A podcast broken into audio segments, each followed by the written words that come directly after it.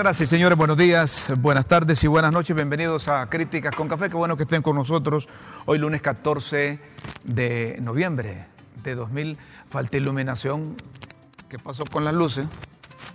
Faltan luces allá. ¿Ah? faltan luces. Ah, es que entramos con espíritu navideño, dice. Será, mira, mira vos, pero me veo así como que hay mucha sombra ahí. Ah, eh, algo ahí. Bueno, pero si ustedes dicen que así estamos guapos, atractivos y elegantes, ¿qué tal está, Guillermo? Un placer saludarte. Sí, Feliz día, Rómulo. Yo te veo más oscuro, hombre. Es que, es que lo soy, viejo. Ah. Siempre es un honor estar contigo. Ahí, ahí, ahí tenemos un, problema técnico ahí, lo van a superar los muchachos, pero nos ven oscuros. Miren cómo se ve la sombra, Dios. Ah. las sombritas esas así. Bueno. Eso me va a recordar a mí que cuando una compañera allá en los 80 me decía, llegó, llegó la sombra, por decirme que era negra. Bueno, mira, antes de empezar el programa hay una protesta en la salida de Olancho, ahí está Steven Vázquez, en estos instantes nos va a proporcionar en dos minutos máximo qué es lo que está ocurriendo, quiénes están protestando y por cuánto tiempo van a estar ahí.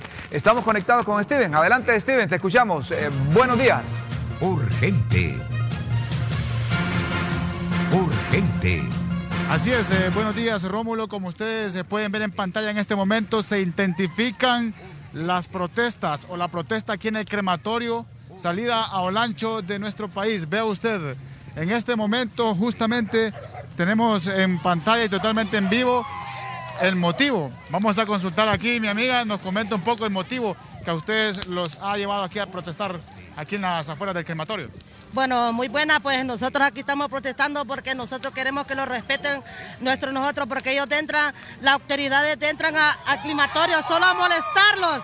Y nosotros no somos delincuentes, ni mareros, ni somos, no que nosotros somos, somos trabajadores de la basura. Entonces nosotros queremos que lo respeten porque nosotros no molestamos a nadie. Entonces nosotros lo que queremos es que por favor los escuchen, porque nosotros no estamos, nosotros somos nuestros basureros, no somos delincuentes ni ladrones como yo no queremos ni en colonias ni en quebradas que ellos caminan haciendo tiroteo. No hombre, que tengan la conciencia porque tenemos nuestros hijos, trabajamos en el basurero con los hijos. Entonces lo que queremos nosotros es que los respeten y no queremos ver policías aquí arriba, no queremos porque, y si ellos vienen tienen que traer una orden para que ellos puedan entrar.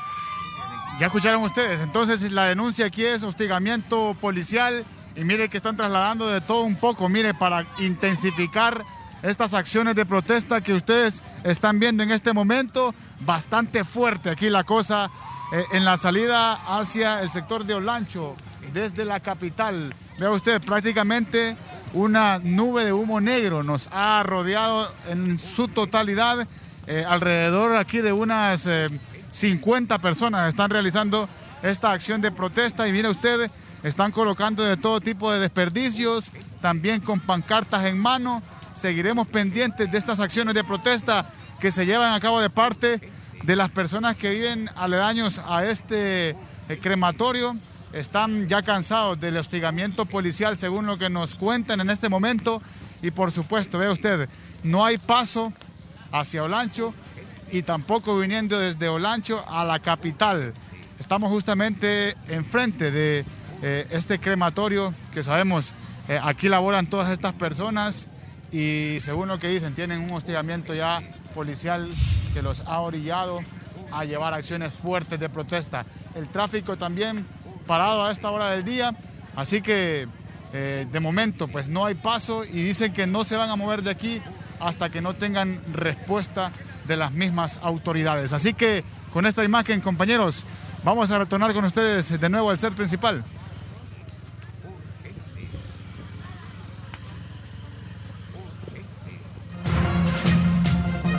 Urgente.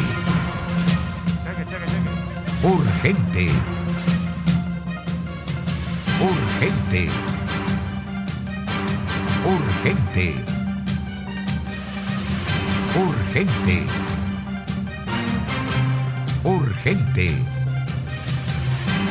Urgente.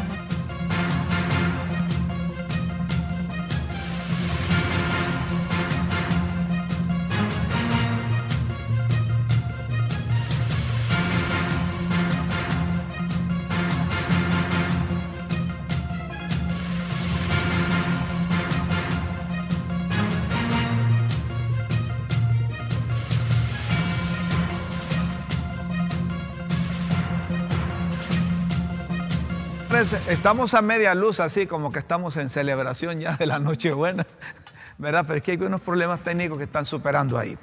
Eh, a propósito, eh, deben de superar estos problemas eh, en la carretera hacia, hacia el departamento de Olancho, ¿verdad? deben de superarlos porque intranquilizan no solo a los vecinos de ahí, sino que a todos los usuarios de la, de la carretera. Hay pérdida de combustible, pérdida de tiempo. Imagínate que venga un, cristiano enfermo que tenga que cumplir una cita a determinada hora. Si tenía cita para las 8 o 9 de la mañana con el doctor, eh, no la cumplió. Ya está. Ya, ya se perdió. Y entonces eso distorsiona toda la programación que tiene un ciudadano y quizá la solución se puede hacer, hombre. Productos. Se puede hacer. Miren lo que pasó anoche también. Eh, los señores del cuerpo de bomberos estaban informando que tomó eh, incendio un, vehículo allá por, eh, por Ciudad Mateo, en, el desvío ahí, ahí por donde está la Secretaría de Seguridad, un, vehículo, un Toyota Corolla que hacía de taxi también. Imagínate, y este hombre perdió la, la, posibilidad que tenía. Su medio, su, instrumento de trabajo. Eso, instrumento de trabajo. ¿Y ese hombre cómo, cómo amaneció hoy, Querepos? ¿Ah? Ese hombre quedó, eh, quedó, quedó reventado. Sí, deprimido, angustiado. Salvó la vida, que es importante. Sí, por supuesto. Salvó la vida, que es importante. Pero, bueno. ¿Verdad? Eh, cosas que, suceden, pero hay, hay que transmitírselas. Medio de sustento familiar. No sabemos las condiciones del, Señor, pero este era su, modo de vida. Sí, sí, sí. De ahí vivía él, de las operaciones. Vamos a otro tema, señoras y señores. Mañana, mañana 15, es la audiencia inicial del expresidente Juan Orlando Hernández. Allá en la Corte del Distrito Sur de, Nueva York. El juez eh, Kevin Castle eh, comunicó oficialmente el por qué se posponía la audiencia para el 15 de noviembre y el argumento fue que por protocolos del COVID-19 ahí en la Corte del Distrito Sur de Nueva York. De manera que eh, don Juan Orlando va a tener que, acudir mañana y a ver que ahí le van a informar de todo, todo lo que tienen investigado. Ayer me decía un, un abogado me decía, mire, cuando la fiscalía hace un requerimiento contra el, un, cualquier persona, no digamos un, un expresidente, este tiene, tiene todo, tiene todo armado, tiene toda la documentación, toda la sustentación. Esos no son como los de aquí, dice. Que lo, aporrean a usted, lo meten preso y después dicen que se equivocaron. Lo aporrean primero y después le dicen, disculpa, Disculpe que, nos equivocamos. Sí, sí, eso sucede. De manera que mañana está programada la audiencia del expresidente de la República, esta audiencia inicial. Le recordamos que el exmandatario eh, fue acusado por participar en el narcotráfico. Además, le recordamos que el hermano tiene una cadena perpetua ya, Tony, Tony Hernández. ¿verdad? De manera que la campaña que se hace aquí por parte de la ex primera dama, y algunos que dicen volverá, no sé si es en el marco de la elección de la Corte Suprema de Justicia, va. ¿Verdad? Porque la, ex primera dama se reunió con los del partido. ¿Qué momentos esos tan llenos de desesperación ha de ser, verdad, Rómulo? Difícil. Vamos a otro tema. Hoy es día, se conmemora Día de la Diabetes, diabetes, hay, varios tipos de, de, diabetes. La diabetes eh, tipo 1, ¿verdad? Miren, e, esta es una transmisión en directa, ¿va? Esa es una transmisión en directa, estamos ahí en el centro de la capital de la República porque hoy es día de la diabetes mellitus, Día Mundial de la Lucha contra la Diabetes. La diabetes es una enfermedad crónica, ¿verdad? De larga duración que afecta la forma en que el cuerpo convierte los alimentos en energía. Su cuerpo descompone la mayor parte de los alimentos que come en azúcar, también llamada glucosa, y los libera en el torrente sanguíneo. el páncreas produce una hormona llamada insulina que actúa como una llave que permite que el azúcar en la sangre entre a las células del cuerpo para que éstas las usen como energía. Con diabetes, su cuerpo no produce una cantidad suficiente de insulina o no puede usar adecuadamente la insulina que produce. Cuando no hay suficiente insulina o las células dejan de responder a la insulina, queda demasiado azúcar en el torrente sanguíneo. Y con el tiempo, dicen los profesionales, esto puede causar problemas de salud graves como enfermedad del corazón, pérdida de la visión y enfermedades de los riñones, entre otros. Hay una diabetes tipo 2, que es una afección crónica que afecta la manera en la que el cuerpo procesa el azúcar en sangre, es decir, la glucosa. Y lo que les decía esto de diabetes mellitus tipo 1, que es una afección crónica en la que el páncreas produce o nada de insulina. Hoy hemos invitado a la doctora Sandra Rodríguez, ella es internista y es eh, eh, endocrinóloga. Y le hemos invitado, eh, sabemos que está en actividad y hace un tiempo para Críticas con Café para proporcionarnos datos relacionados con, con esta enfermedad. ¿Tienen cifras ustedes hoy en día qué cantidad de hondureños padecen de esta enfermedad, doctora Rodríguez? Gracias por estar con nosotros. Buenos días y bienvenida. Buenos días, licenciado. Muchas gracias por la invitación y eh, me gusta su explicación de diabetes, no lo pudo explicar mejor sobre lo que es. Y pues sí, eh, la verdad es que diabetes se ha convertido en una pandemia a nivel mundial y el problema son las complicaciones, el gasto económico que genera y las complicaciones a futuro, ¿verdad? Llevándonos a enfermedades cardiovasculares, amputaciones, eventos cerebrovasculares, incluso hasta la muerte.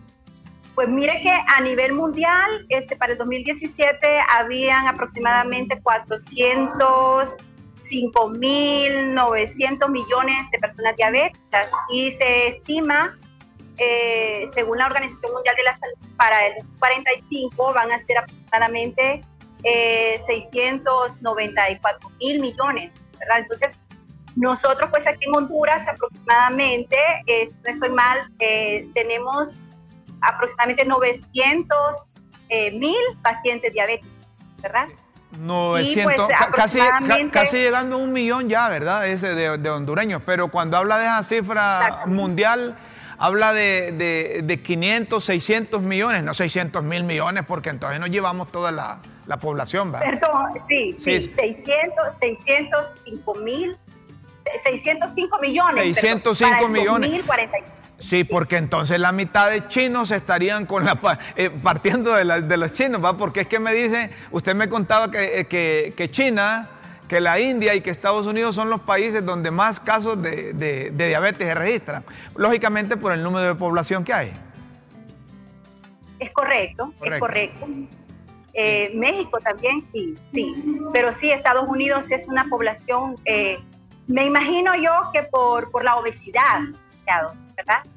Son países eh, que últimamente eh, han desarrollado un nivel de obesidad, de síndrome metabólico y entonces por eso, por eso probablemente ocupan los primeros lugares. Ahora, doctora, ¿cuándo el paciente se da cuenta que padece de esta enfermedad? ¿O cómo un paciente puede identificar oportunamente las causas? Que puede, que puede padecer de diabetes, es decir, cuáles son los signos, los síntomas que tiene este paciente, eh, ¿cómo le podemos orientar a quienes nos están viendo para que digan, mire, si usted está orinando mucho o si usted eh, está perdiendo peso o qué sé yo, cuáles son los, los signos, síntomas que, se registran en un paciente para que preste atención? Decimos nosotros que pele las charolas y no vaya a caer eh, en un número más de las estadísticas de casos de diabetes que tenemos en Honduras. Mire, primero que nada, hay ciertos eh, factores eh, que nos ayudan o que le tienen que ayudar al paciente a considerar que puede ser un candidato a desarrollar la enfermedad. Entonces, dentro de ellos están antecedentes familiares, ¿verdad? Mis, mis, papás, hermanos, primos, abuelos, qué sé yo. Los antecedentes familiares, la carga genética que el paciente presente es bastante importante para que tomemos consideración de que podemos desarrollar un la enfermedad. Eh, lo otro es eh, la obesidad, si estamos en sobrepeso u obesidad, si tenemos síndrome metabólico, si tenemos dislipidemia, ¿verdad? Hipercolesterolemia, hipercolesterolemia, si hemos tenido antecedentes de síndrome de ovario poliquístico, antecedentes de diabetes gestacional, eh, si hemos tenido algún embarazo con un niño muy grande al nacer, eh, si tenemos algunas condiciones como, como oscurecimiento en el cuello, en las manos, en, en, la región inguinal, ¿verdad? etcétera, son condiciones que me están sugiriendo eh, que yo puedo ser un paciente que voy a desarrollar la enfermedad hacia adelante. Ahora bien, hay manifestaciones clínicas, ¿verdad? Que es lo que usted me pregunta. Entonces, el paciente eh, al inicio lo, generalmente lo que presenta es eh, orinadera, ¿verdad? Eh, orina muy frecuentemente, mucha sed, una sed bastante intensa, cansancio, agotamiento, sueño, visión borrosa, a veces en estado caquético hay pérdida de peso, malestar generalizado, ¿verdad? esas son las principales manifestaciones clínicas que algunos pacientes presentan. Tenemos eh, presentaciones atípicas, ¿verdad? Hay pacientes que realmente, hasta que tienen tal vez alguna complicación como un evento cerebrovascular o un coma hipermolar, tienen manifestaciones clínicas, pero en general esas son las manifestaciones clínicas. Óigame, doctora, ¿y por qué, por qué después de la COVID o durante esta COVID han aparecido más casos de, de diabetes?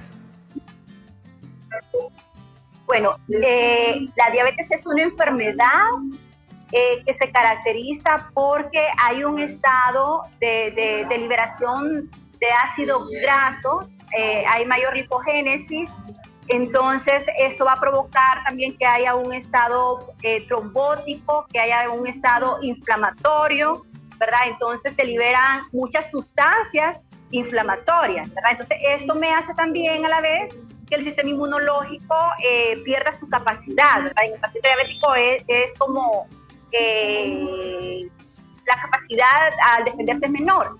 ¿verdad? Acompañado de, esta cascada inflamatoria y protrombótica que, que tóxica, ¿verdad? liberación de citoquinas, interleucinas, todo ello, entonces hace y, viene la enfermedad COVID. Bueno, independientemente, muchas otras enfermedades son como más eh, fuertes, ¿verdad? O, más graves en nuestros pacientes. Entonces viene COVID y ante esta cascada, pues se presenta de una forma más agresiva en estos pacientes, sobre todo si los pacientes no están controlados de manera adecuada, ¿verdad? Y que no es lo mismo cuando están controlados de manera adecuada. Y luego entonces esta misma cascada genera que haya eh, menor producción de insulina con, con mayores niveles inflamatorios, mayor eh, producción de glucosa y entonces esto al final, eh, además los medicamentos que se utilizan en el manejo de COVID ¿verdad? Como esteroides, ¿verdad? Entonces, eh, todo eso, todo eso va a generar eh, que muy probablemente algún paciente que ya tenía un factor genético o que ya tenía una condición, ¿verdad? El, COVID pues eh, solo sea un detonante, ¿verdad? Para el, el desarrollo de la enfermedad. O, o, los medicamentos también, ¿verdad? Que, que, que, también colaboran con esto. Entonces, esa, esa es la razón, realmente. Es lo que usted... No sé si expliqué. No, sí, como dice un amigo mío, con los términos técnicos suyos me pegó uno enredado, pero yo lo que entiendo es que, que eso es lo que ustedes llaman enfermedad base, que, que, el, que, el, paciente tenga un antecedente de diabético, por ejemplo, que es diabético y él no se dio cuenta, le pegó la, la COVID, ese tiene más riesgo que cualquier otro paciente que no tiene una enfermedad. Así, así es, en el caso del COVID. Eh, sí, sí. Ah, ah, pero a lo que voy es que por ser diabético, eh, el ser diabético va a generar que sus defensas sean aún menores y va a generar que la enfermedad pueda ser más grave ese paciente que, por ejemplo, en un paciente con otra condición, con otra enfermedad de base. Correcto. Ahora, doctora, ¿por qué, por qué solo a los eh, eh, son más propensos a, identificarse con, con esa enfermedad los mayores de 40, 45, ya los viejitos así como, como nosotros, como Guillermo y como su servidor. Ah, bueno, como Guillermo. No, yo me agacho. ¿Por qué? ¿Por qué? Eh, ¿A qué se debe eso? Vea, licenciado, hay diferentes tipos de diabetes, ¿verdad? Está la diabetes tipo 1, está la diabetes tipo 2, está la diabetes gestacional, está diabetes por medicamentosa o por algún otro tipo de enfermedades endocrinológicas, como por ejemplo síndrome de Puig, la y otros. Ahora, eh, básicamente lo más frecuente es la diabetes tipo 1 y diabetes tipo 2. Diabetes tipo 1 es aquella diabetes que se presenta en pacientes jóvenes, ¿verdad? Hay jóvenes. Pacientes jóvenes. Eh, ¿Por qué? Porque aquí hay una destrucción de la célula pancreática. Eh, generalmente porque hay historia de autoinmunidad, o sea que el, cuerpo se reconoce como extraño o hay algún virus, ¿verdad?, que va a generar destrucción de las células pancreáticas y no hay producción de insulina. Entonces, esto ocurre eh, eh, en pacientes jóvenes y ellos necesitan la aplicación de insulina para poder vivir. En el paciente diabético tipo 2, que se presenta en edades eh, mayores, no, no crea que en edades de 50, 60 años a veces si un paciente tiene una alimentación inadecuada y e inactividad física, eh, él puede desarrollar diabetes a los, a los 18 años, un diabético tipo 2 a los 18 años o, a los 30 años. No, no es la edad en sí, ¿verdad? Son otras condiciones, otras condiciones, el, el, el, el estilo de vida de la persona, ¿verdad? Y claro, la carga genética también es importante aquí.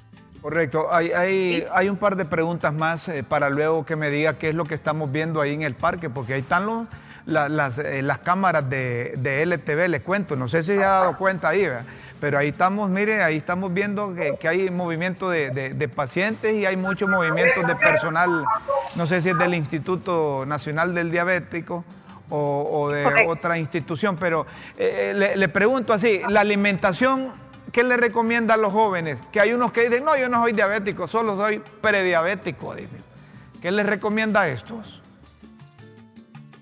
La verdad, la persona que quiere mantenerse sana, en general, ¿verdad? Eh, para evitar este, enfermedades en general, pues tiene que tener una alimentación adecuada, ¿verdad? Eh, evitar el consumo de carbohidratos, sobre todo carbohidratos, carbohidratos perdón, refinados o simples, que son esas azúcares, son las conservas, las espumillas, eh, las sodas en general, los refrescos de caja, de bote, de lata, eh, eh, consumos excesivos de granitas, de, helados, etcétera, ¿verdad? Y lo otro es la inactividad física. Entonces, si queremos mantenernos sanos, queremos llegar a los, prolongar nuestra esperanza de vida, llegar a los 80, 80 años, bueno, si no tenemos eh, cargas genéticas para ciertas enfermedades, hay muchas personas que podrían. Entonces, tenemos que tener desde temprana edad. Estoy hablando desde que estamos en el vientre de nuestra madre, porque tenemos una memoria metabólica que nos va a generar algunas condiciones a futuro, ¿verdad? Cuando tengamos 7 o 10 años desde que estábamos en el vientre de la mamá, la mamá tiene que comer de manera adecuada. Ya nosotros, los jovencitos, este, tenemos que, pues, eh, comer eh, mucho mejor, ¿verdad? Em, como ya dije, evitar esos, todo lo que son carbohidratos refinados, las porciones deben de ser porciones adecuadas, más frutas, más verduras, eh, semillas, frutos secos, todo eso, pues, que ha demostrado protección contra riesgo de enfermedad cardiovascular, ¿verdad? Entonces, eh, básicamente lo que les aconsejo es eso, ¿verdad? Que no pensemos que porque, está, porque están jóvenes, pues eh, eh, podemos comer este, de manera incorrecta, ¿verdad? Porque eso va a, va a, pasar factura con el paso de los años, que es lo que ocurre en la diabetes, ¿verdad? las complicaciones son las que tenemos que evitar con el paso de los años. Y, que, y prediabetes ya es una condición científicamente demostrada eh, que implica mayor riesgo de enfermedad cardiovascular y de mortalidad. Ya solo por el hecho de tener prediabetes. Estoy hablando, estoy eh. hablando de, tener niveles de glucosa no en rangos de diabetes, sino en rangos eh, no normales, pero no en rangos de diabetes. Es lo, que, es lo que le digo a Guillermo, que es bueno para los plátanos fritos y para las baleadas y esos chicharrones. Ahí me pasa trayendo chicharrones de allá, de ese lado de Comayagua. Le Guillermo, deja de comer esas cosas. Hace ejercicio, corre. ¿Qué es lo que tienen ahí en el, en el Parque Central que veo movimiento? ¿Qué es lo que hacen ahí? Como usted lo mencionaba, hoy es 14 de noviembre. Este día es el día eh, que, se le, que se le ha otorgado, ¿verdad? Eh, la Organización Mundial de la Salud para concientización mundial de la diabetes, precisamente para eh, concientizar a la población, ¿verdad? y entonces poder evitar, evitar en algunas personas el aparecimiento de la enfermedad o la, la progresión de la enfermedad. Entonces, eh, en el parque pues eh, eh, hay varios grupos, está el Seguro Social, está INADI, están algunos, algunos niños del Hospital María, está la Universidad Autónoma, UNITED, varias, varias organizaciones, ¿verdad? en una fiesta de salud, prácticamente en una feria de salud. estamos pues muy alegres, muy alegres, ¿verdad? Celebrando, celebrando ese día y esperando que concientizar a la población sobre la enfermedad. Y, le hacen tomas ahí a uno del azúcar, ¿cómo es la cosa ahí? Yo puedo ir con Guillermo para que nos pinchen el dedo. Todas las personas que quieran venir pueden hacerlo. Bueno, muchas gracias, doctora. Gracias, Un fuerte abrazo y felicidades por eso. Y salúdeme a todos los del Hospital María, los del Hospital del Diabético, a todas las instituciones. todo el personal ahí, ahí es una grandísima expresión de solidaridad. Muchas gracias, oye. Muchas gracias por la invitación, licenciado. Feliz día. Igualmente, la doctora Sandra Rodríguez, experta en, diabetes, endocrinóloga, es internista y le hemos tenido aquí precisamente porque hay que hacer conciencia. Nosotros somos buenos para comer. Somos, como, como dicen, perros para el diente. ¿Y por, ¿Y por qué decir nosotros en plural? Porque es que vos me pasas trayendo chicharrón y me decís, a plenitud, Rómulo. Una pausa y luego seguimos aquí en Crítica con Café. Por favor, no nos cambie, ya volvemos.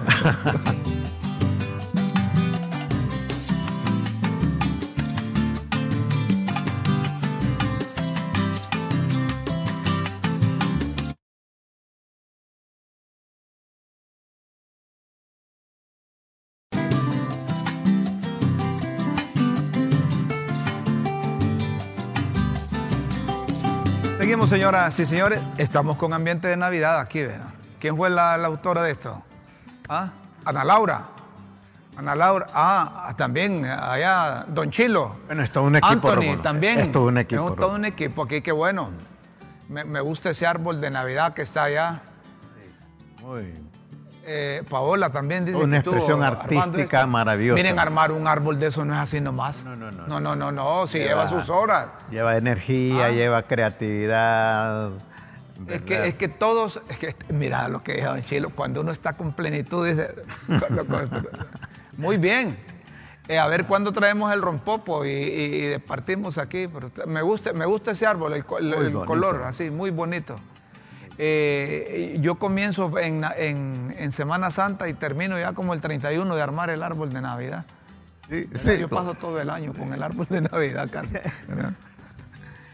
bueno, lean, muy bueno, lean y escuchen estas proyecciones del Banco Mundial. Esto debe llamar a preocupación a nuestros gobiernos. tenebroso, es tenebroso eso. así como decimos la palabra. Tenebroso. Es tenebroso. Miren, para el año 2030, casi 6 cientos millones de personas deberán subsistir con 2.5 de dólar al día. Oigan. 15, 15. No, con 2.15 de dólares al día. Multiplica vos, es decir, que con, unos 50 eh, lempiras. Eh, más o menos. Con 50 lempiras para tres tiempos de comida. Diario. ¿Verdad? Mira, hay una tasa de pobreza casi llegando al 10%. Y hemos sufrido en el caso de Honduras un retroceso enorme. Eso a nivel mundial. No, y en Honduras está. Sí, en el, y en Honduras es el 74%. Está peor. Es decir, no, es que están hablando del retroceso que tuvo la pobreza en el último año. No, pero, si nosotros tenemos 74% oficialmente, dijo la presidenta allá en, es, es toda una pesadilla, Rómulo. ¿Y qué estamos haciendo, qué estamos haciendo para salir de eso? ¿Qué estamos haciendo? Moviéndonos en un mundo de fantasías en lugar de la producción. Es decir, nosotros no podemos seguir parchando. En un mundo de consumo en lugar del, de la inversión de trabajo productivo. Eh, eh, nosotros estamos parchando y no estamos combatiendo las causas. Nos estamos yendo a las consecuencias. Imagínense ustedes, si nosotros pudiésemos mejorar dos estamos, condiciones estamos ocupados en quitar la telaraña y, y, estamos alimentando la araña. La araña, así es. La araña la pobreza. No buscamos el, el, coso para quitar la telaraña y la araña. Miren, si en Honduras centráramos la mayor parte del presupuesto solo en educación y salud, nosotros tendríamos mejores condiciones. Y producción. Tendríamos mejores condiciones. Ahí, está este video del Banco Mundial que debe servir para advertirnos, hombre. Debe servir para advertirnos, para que ustedes... Eh, eh, eh es tétrico eso. Ustedes reparen a lo que nos vamos a enfrentar. Aquí estamos nosotros buscándole gabachas a los alumnos. Imagínense ustedes comprar dos, millones de gabachas o que se la regalen o qué sé yo. ¿De qué sirve una gabacha para el sistema educativo? ¿De qué forma lo vas a, vas a cambiar el sistema educativo solo porque le pongas uniforme? Es decir, yo creí que con la llegada de este ministro Esponda íbamos a cambiar toda una estructura del sistema educativo eh, público, pero no me encargando gabachas. Ahí tenemos los mismos males del sistema educativo. Entonces, ¿de qué estamos hablando? ¿De qué cambio estamos hablando? Ya te lo que en países desarrollados eh, su énfasis no es en la apariencia como gabachas, sino en el conocimiento. Claro. ¿Qué ha hecho esta administración en casi un año? En casi un año, ponerle 10 meses para mejorar el sistema educativo público. Mira, fracasaron esos, esos, esos, exámenes eh, para, para buscar plazas esos exámenes fracasaron. Ahí pusieron al que tenía más, el que tiene más galío traga más pinol. Es corrupción. Al final es corrupción. Miren ustedes, hay un impacto devastador, dice el Banco Mundial, de la pobreza. 70 millones de personas más en pobreza extrema. 70 millones. 70 millones. Más. Hay desigualdad, los pobres se han multiplicado, los esfuerzos para reducir la pobreza han sido pocos, se ha sufrido un retroceso en todos los países. Casi el 7% de la población mundial podría aún vivir en pobreza extrema en el próximo 2030. Y más que retroceso, en algunos casos es, es una profundización, porque en algunos casos, si se retrocediese, estaríamos mejor porque empezaríamos de nuevo. Mire, a mí lo que me preocupa es que no hemos hecho absolutamente nada para mejorar la generación de empleo. No hemos hecho nada para mejorar el sistema educativo público. Se ha profundizado la ignorancia. No hemos hecho, hemos hecho algunas cositas en salud, pero no, no es eh, lo suficiente. Miren ustedes comprar gabachas, como que comprando gabachas o poniéndole gabachas. Como dice doña Chila. Se ha, fomentado el ministro Gabacha dice. Se ha, fomentado el analfabetismo y por ende se ha cultivado la ignorancia. Miren ustedes cómo aumentan las muertes, las muertes de jóvenes, de niñas y niños en el país. No tenemos una policía funcional. Miren, esto quizás traiga consecuencias porque uno lo dice así, pero los mismos de la policía saben que no están cumpliendo su papel que no están cumpliendo su papel. Entonces, si la policía no funciona, ¿cómo te va a funcionar una mesa ciudadana? ¿Cómo te va a funcionar una policía escolar? Si la Policía Nacional no te funciona, ¿cómo te va a funcionar eso? Entonces andamos parchando. La otra vez teníamos aquí, tuvimos aquí a doña Olga Díaz, que ella dirige el programa este de, de, de, del gobierno y decía, mire, nosotros le vamos a dar 5 mil empiras a los pacientes con cáncer de mama. Está bien 5 mil empiras, pero ¿saben ustedes cuánto vale solo irse a hacer una mamografía? O irse a hacer otros exámenes, como mínimo, mínimo 25 mil empiras. Y va una paciente con cáncer de mama al hospital San Felipe, no funciona el mamógrafo. Se va al hospital escuela, no funciona el mamógrafo. Entonces, ¿en qué estamos? ¿Cuánto costará eso? Cualquier inversión que se haga en el costo de un mamógrafo, hombre, eso es necesario. Una inversión se humana. Trata para, este es combatir la causa Sí, exactamente. del por qué no tenemos atención adecuada en los centros de salud pública por falta de un mamógrafo. Y aquí hay cualquier cantidad de mujeres que padecen de cáncer de ¿Y mama. estos ministros entonces? ¿Para qué están? Eh, eh, miren, no ha cambiado absolutamente nada, so- solo el nombre de funcionarios. Siguen siendo igual los funcionarios, se preocuparon por un empleo. La otra vez encontré un funcionario y le digo, oíme, qué gordo que está. Ay, los 90 mil empiras que gano, pues, mire. Oí bien la respuesta que me dio. Es amigo mío, no le voy a decir el nombre. No le voy a decir el nombre.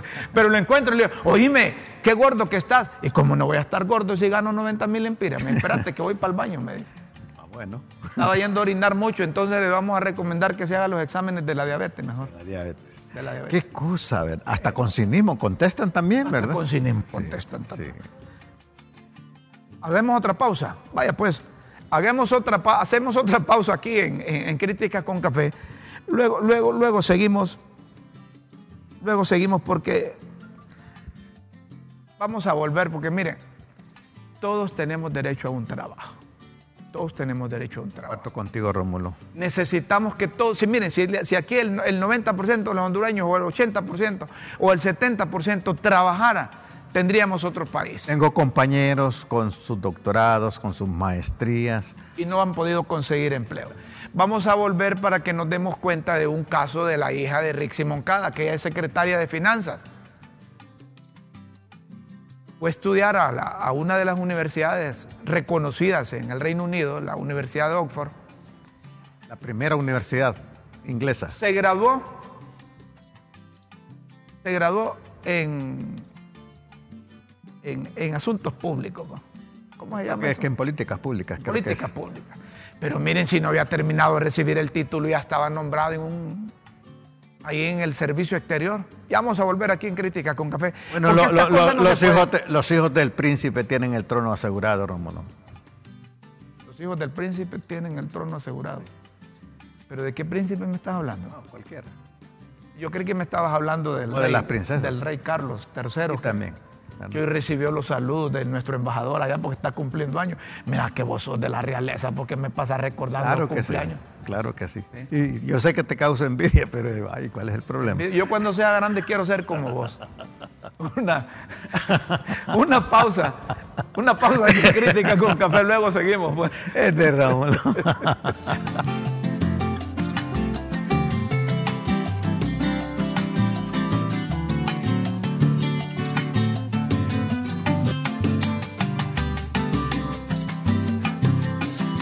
Bueno, mire, aquí tengo a una eterna compañera. Quiero, mira a ver cómo te miras vos aquí en el programa, Ma- Ma- Mayra, le digo yo, Bonita. porque te voy a incorporar a ver cuándo, cuándo te incorporas permanentemente aquí. Es la, la Mayra Navarro. Yo solo le digo cariñosamente la Navarro. Porque tengo, eh, no digo los años que tengo de conocerte, ¿va? Yo le llamo la decana de la La comunicación. decana, la- Miren, Mayra trabajó en prensa escrita, en radio, en televisión, corresponsal Sí, nacional e internacional. Fíjense que Mayra andaba allá con CNN y allá coincidíamos en Venezuela, en Estados Unidos, cubriendo elecciones. Yo En cubriendo- Italia fuimos en a ver al Italia. Papa. Estuvimos con el Papa allá y, y- y- y le dijo, y esta cipota le dijo al Papa Juan Pablo II. Hipota. Sí, y esta cipota le dice, pase primero las damas, dice. Allá me dejó de último mí el Papa para recibir. yo cuando sea grande quiero Gracias ser como por estar ustedes, la aquí, verdad. un fuerte saludo, como cuesta solo, solo te veo cruzada, pero te quiero invitar aquí públicamente para que te incorpores aquí al programa cuando querrás vos, cuando te deje venir, eh, eh, ¿cómo se llama? ¿Ah? Bu- Bueno, mira, Rosina. todo es en el tiempo de Dios. En el tiempo de Dios. Así que vamos a tener esa oferta pendiente, vamos a considerarla. para- para Solo ver. estoy esperando el pase internacional tuyo para tenerte Así, aquí. o sea, es que sabes que el pase ahorita lo tiene Rosina. Ah, sí. Pero en algún momento Y esa, va a ser mío, va a ser esa, mío. esa Rosina parece de la FIFA, que cuesta que dé el, el pase internacional. Ah, Entonces ahorita, pero te voy a decir que me alegra estar aquí en LTV. Sí. Sí, porque he encontrado amigos muy queridos aquí, a, A Guillermo. a- Guillermo. Sí. Me lo vengo a topar aquí. Mira qué cosa. Yo ahí también me miré a una Yo bola. quiero decir algo de Mayra. Mayra de esas damas que honran a Honduras. Ay, muchas gracias. Eh, La verdad, la verdad, con una trayectoria en este proceso periodístico y de comunicación envidiable, humanamente envidiable. Toda plenitud. Yo- yo- Mira, yo la he me le seguido, vas así a traer que... una, doña Chila, me le vas a traer eh, eh, una Así que Mayra, qué, honra tenerla aquí. Muchas gracias, muchas gracias. Y, y me alegra verte bien, eh, Lozana. ¿Verdad? Bonita, Bueno, bonita y y bendita. Bueno, ah, no, Atractiva y elegante. Si así vamos a comenzar todos los días, ver. déjame decirte que voy a pensar seriamente. Tan linda, qué ¿Verdad, bueno. primo? O sea, El programa se caracteriza por ser optimistas, positivos, respetar la ley y ayudar a la gente. que Y promover a los demás, a la gente, al ser cuando humano. yo veo que, que- que no sos, es decir, si nos encontramos en las calles con vos, pues Claro. vos sos de, de- de- de armas tomar como periodista, no sos periodista de Todo terreno, todo terreno, No, todo terreno. no, es que yo tengo alma de reportera. Vos llevas alma en la sangre el periodismo. Eso, yo Por tengo eso es que alma- te identifico como periodista. No, yo conozco un montón de periodistas que son. Que son, Que como, son como dice un amigo tuyo y mío, momojas.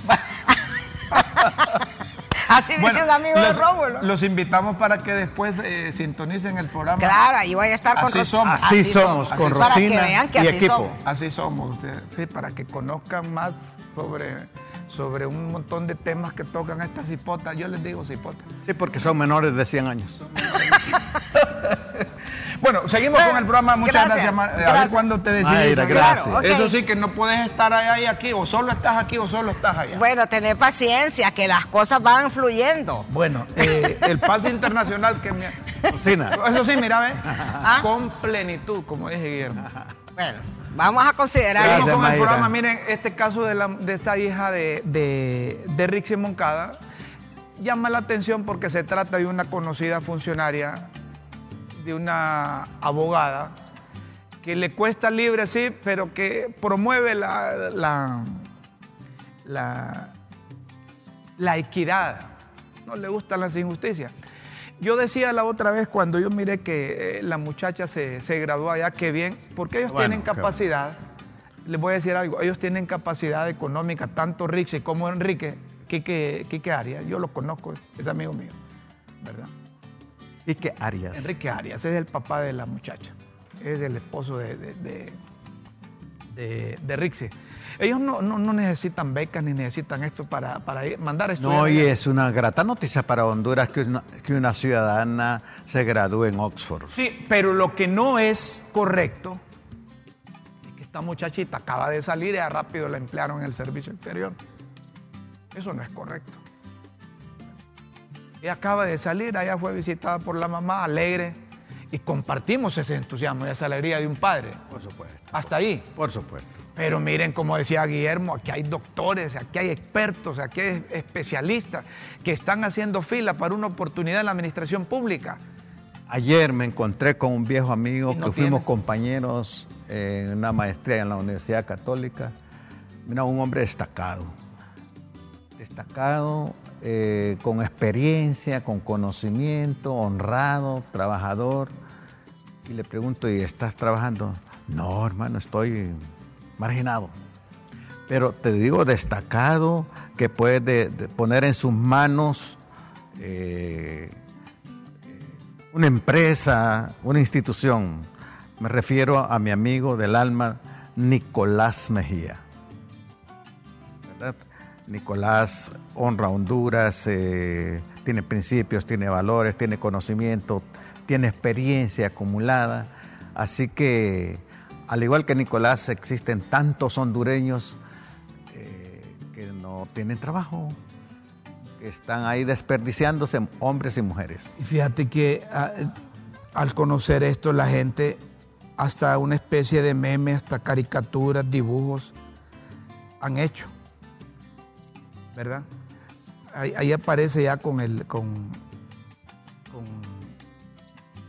el amigo Carlos. Ahí aparece en la misión permanente de Honduras, ¿verdad? La, la muchacha. Eh, y hasta una especie de caricatura ahí va, donde dicen eh, que los hijos de todos los funcionarios públicos en Honduras, sea cual sea el color, incluyendo a los actuales, el 95% llegan a la administración pública. Y los hijos de los que se macanean, que se penquean, que buscan posibilidades, como los que vos mencionabas, quizás si tienen suerte un 5% llegan a, los empleos. Entonces estas cosas eh, quizás sean legales, pero no son, no son legítimas. ¿No son? No son legítimas. Ni morales. Ni morales, pues precisamente. Ni morales. ¿Tenés esa, esa caricatura ahí vos? ¿Qué pasó? ¿No la tenés? Esa de Alejandro Arias, ese tweet. Poneme ese tweet ahí porque ese, ese, ese, tweet ese eh, mira, los hijos de todos los funcionarios, Alejandro Arias, publica, no sé quién es él, pero me llamó la atención, ¿verdad? Porque miren la diferencia del hijo de un funcionario, cómo escala rápidamente Mira peldaños. Y cómo el hijo de, don Pedro... Queda milando, como dicen los chinitos. El 95% de hondureños están pendientes. Y ahí va. Rápido. Pero el hijo de, don Pedro Chucho, mira, cómo está José, ni siquiera el escalón ni siquiera el escalón. Qué crítica tan contundente con ese poder simbólico, Rómulo. Correcto. Qué buena y creatividad de, este artista. Sin necesidad de hablar. No, no, no, es que mira, el símbolo habla más. Como diría la Navarro, sin platicar. Sin platicar. Habla esa caricatura. de ese muchacho, de Alejandro Arias. Y ha pedido Arias, hasta ver si es pariente también, porque la, eh, la hija de Rixi es área Moncada. El 95 de hondureños. El 5% de los hondureños. Qué pena que se esté dando estas cosas aquí.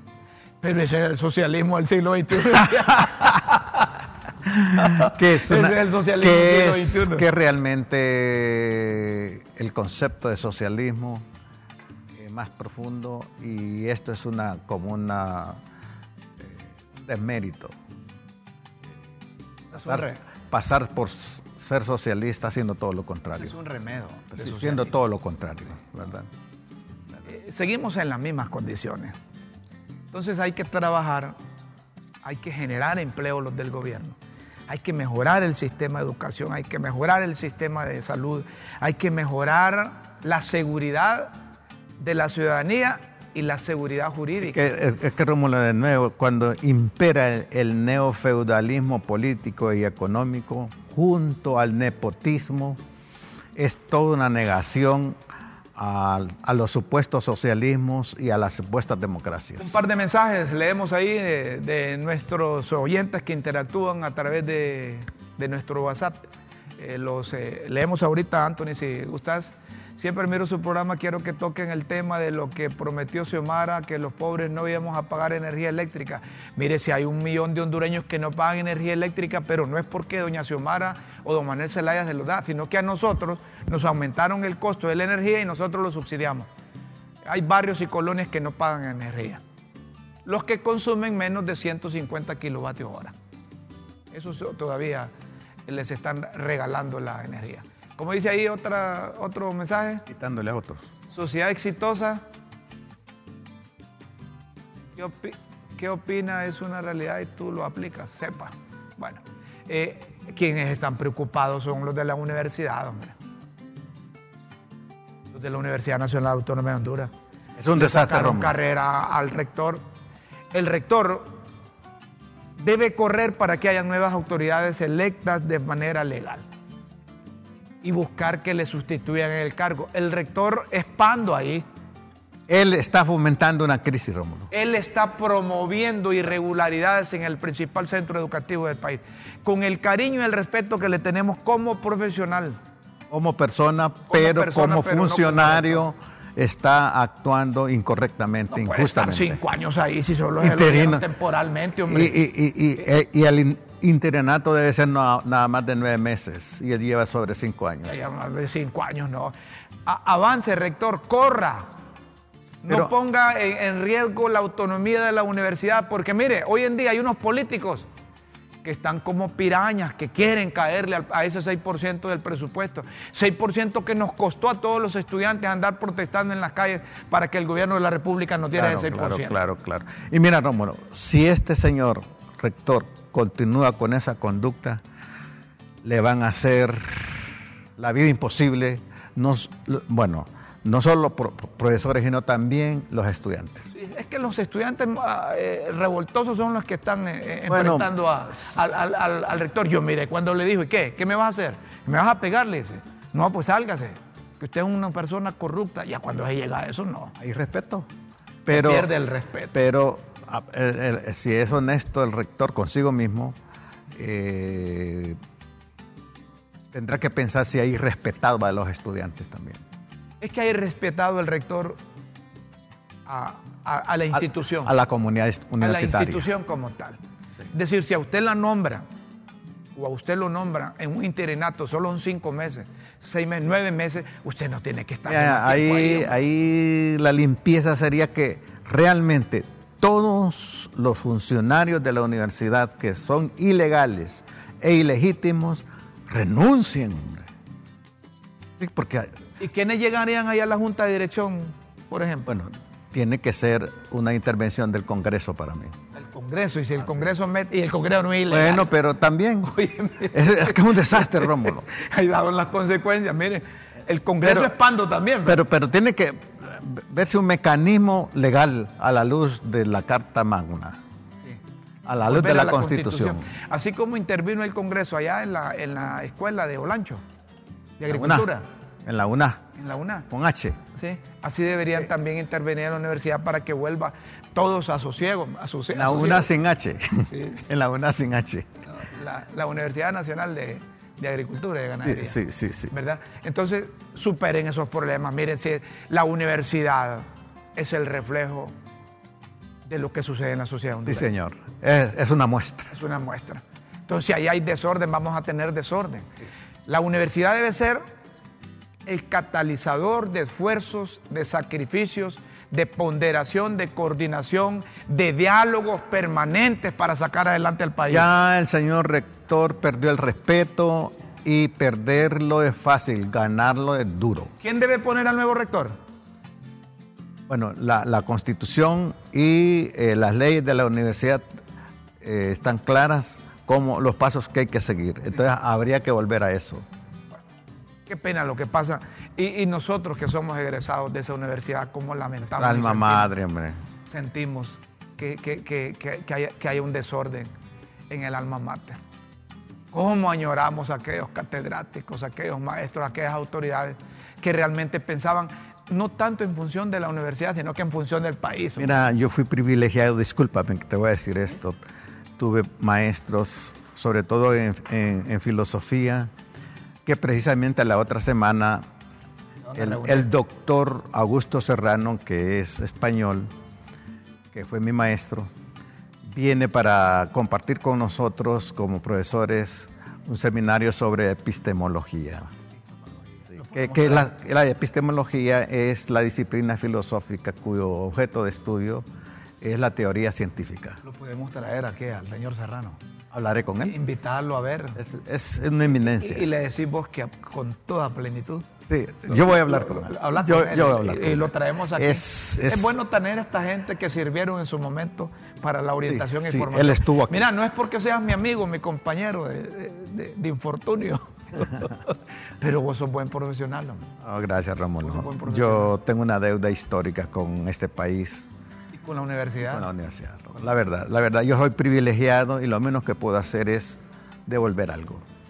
Señoras y señores, nosotros también somos privilegiados por compartir con ustedes todos los días, de lunes a viernes, de 9 a 10 de la mañana, críticas con café. Aquí los muchachos de los frenos, con fricciones nuevas, nos está diciendo que el tiempo de críticas con café ha finalizado. De manera que les extendemos la invitación para que mañana a las 9 de la mañana sintonicen www.ltv.hn o LTV, el canal de la tribuna en cualquier parte del país y del mundo. Gracias, Rómulo, por poder ser compañero tuyo y gracias a nuestros televidentes por ser tolerantes con nosotros y acompañarnos en esta aventura de la comunicación. Con Dios siempre en vuestras mentes y en nuestros corazones. Feliz mañana, buenas tardes y buenas noches.